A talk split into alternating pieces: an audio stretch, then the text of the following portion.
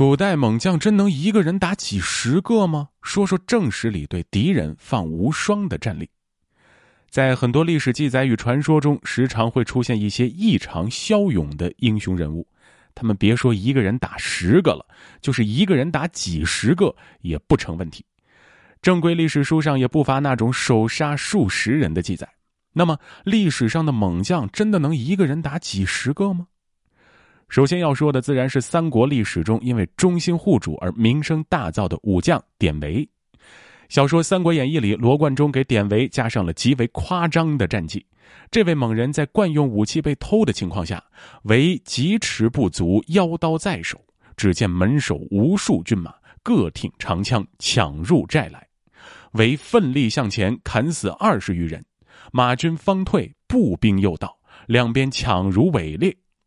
为身无片甲，上下被刺数十枪，犹自死战，刀砍缺不堪用。为即弃刀，双手提着两个军人迎敌，击死者八九人。但演绎终归是演绎，且不说典韦竟然抓着两个活人做武器，单说他一个人只使用腰刀就能砍杀骑兵二十余人，这在古代战争完全是不可能的事情。与《三国演义》中典韦的勇猛相比，正是《三国志》中典韦的战绩就大大缩水了。首先，这场战斗在历史上并没有骑兵出现，典韦的兵器也并没有被偷。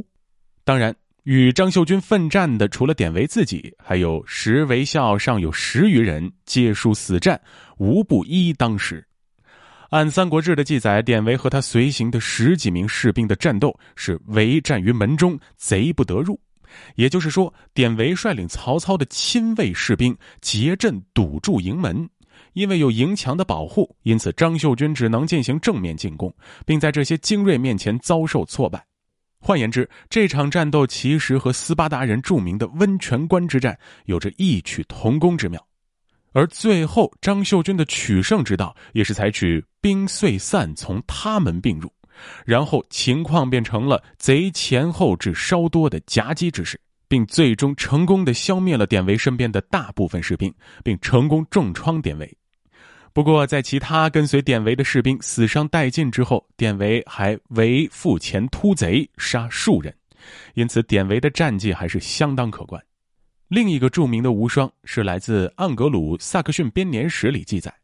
英格兰的最后一位盎格鲁撒克逊人国王哈罗德二世，曾突袭率领大批维京战士入侵的挪威国王无情者哈拉尔三世，这就是英国历史上著名的斯坦姆福德桥战役。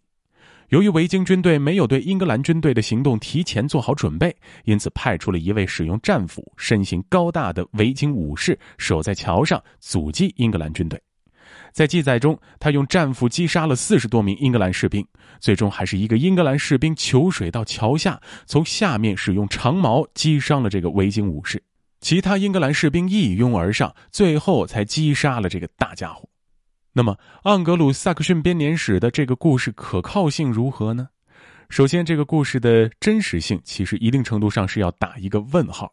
因为《盎格鲁撒克逊编年史》作为历史资料，他们并不是通过某一权威政府机构或者职业历史学家记录汇编，他们的书写者大多都是当时英格兰的教会修道士，因此《盎格鲁撒克逊编年史》本身就有许多版本。而在九世纪末期为节点往后，《盎格鲁撒克逊编年史》各个版本都有较大的出入。一零六六年的斯坦姆福德桥战役也很不幸的在这节点之后。而且，由于这些记录历史的修道士们往往对于战争的情况都是道听途说，因此那个无名维京武士的故事究竟只是修道士编造的故事，还是真实出现，这就要打一个大大的问号了。不过，从战争角度来说，其实这一故事可能也并非完全虚构，或者说，这极有可能是一个虚实结合的故事。首先是地形。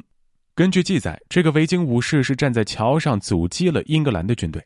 在中世纪时期的英格兰，自然不会有什么宽阔的桥梁，因此一般都是比较窄的木桥或者吊桥。那么，在这种狭窄的地形，即使再多的士兵，基本也只能是单向前行。这样，士兵之间武器的配合效果就会因此大打折扣，甚至只能陷入和这个身材高大的维京武士进行单挑的无望之战。加之当时英格兰步兵大多都是以民兵为主，一旦陷入这种情况，他们有多大的勇气还能继续勇往直前，更是一个需要思考的问题。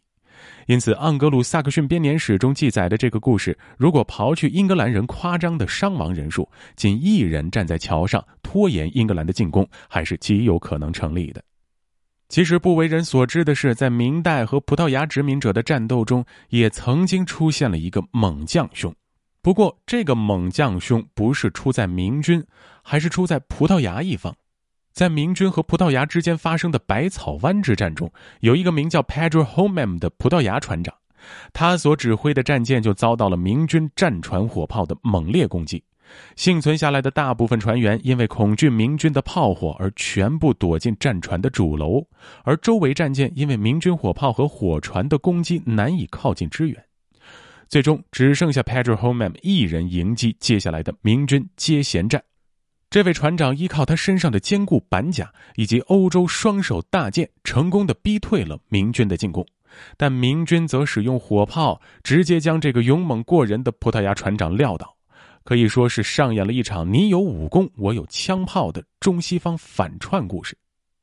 这一位猛将兄的赫赫武功虽然在明代史料中不见描述，但是在葡萄牙方面有多位当时的人目击证实，因此还是比较可靠的。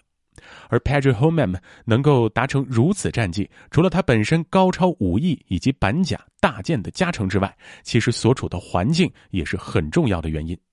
当时葡萄牙在远东地区使用的一般都是体型较小的桨帆船，也就是明代也进行仿制的蜈蚣船。根据明朝的记载，葡萄牙的这些小型桨帆船，佛朗机帆船用甲板，长十丈，阔三尺。因此，甲板空间和吊桥一样都是非常狭小，而且是在海上，海浪而产生的颠簸同样也是在所难免。加之当时的海战多是将大型火炮放置在船头，因此海军交战也多是船头相对。那么明军在接舷战时，就也不得不从船头登船，因此也就会出现战成一列一个个送的情况了。不过，相比于前面两位，这位 Pedro Homem 船长接下来的故事同样极具传奇。在葡萄牙人的记载中，Pedro Homem 船长最后是被明军火炮炸死，但是在明军上城的唐报中记录了他们俘虏了葡萄牙舰队的首领别都卢。然而，当时葡萄牙真正的舰队指挥是当时葡萄牙印度总督麦罗戈丁霍，他四年后才在马六甲因病去世。他的名字发音音译绝非别都卢，同时 Pedro Homem 船长的名字 Petro 的读音恰好就是别都卢，因此如果明军俘虏的别都卢确是 Pedro Homem 船长，那么这位船长极有可能并没有死于最后炮击。当然，除了以上三位，在历史上还是有很多有记载的猛将兄。比如日本著名的名将源义经家臣武藏方便庆，在最后的高管之战中，就曾以一人之力杀敌无数；还有中国著名武术典籍《武隐录》中记载，明末枪术大师程冲斗的侄子，就曾冲斗之有子侄，改姓名为张君玉，欲流寇于江北，十三发杀十二人，其一急跌下坡得意去，等等。虽然这些历史事件终究是因为带有水分而假假真真，但是就如同每所学校都有那么几个学霸，古代战争又怎么可能会少了猛将兄呢？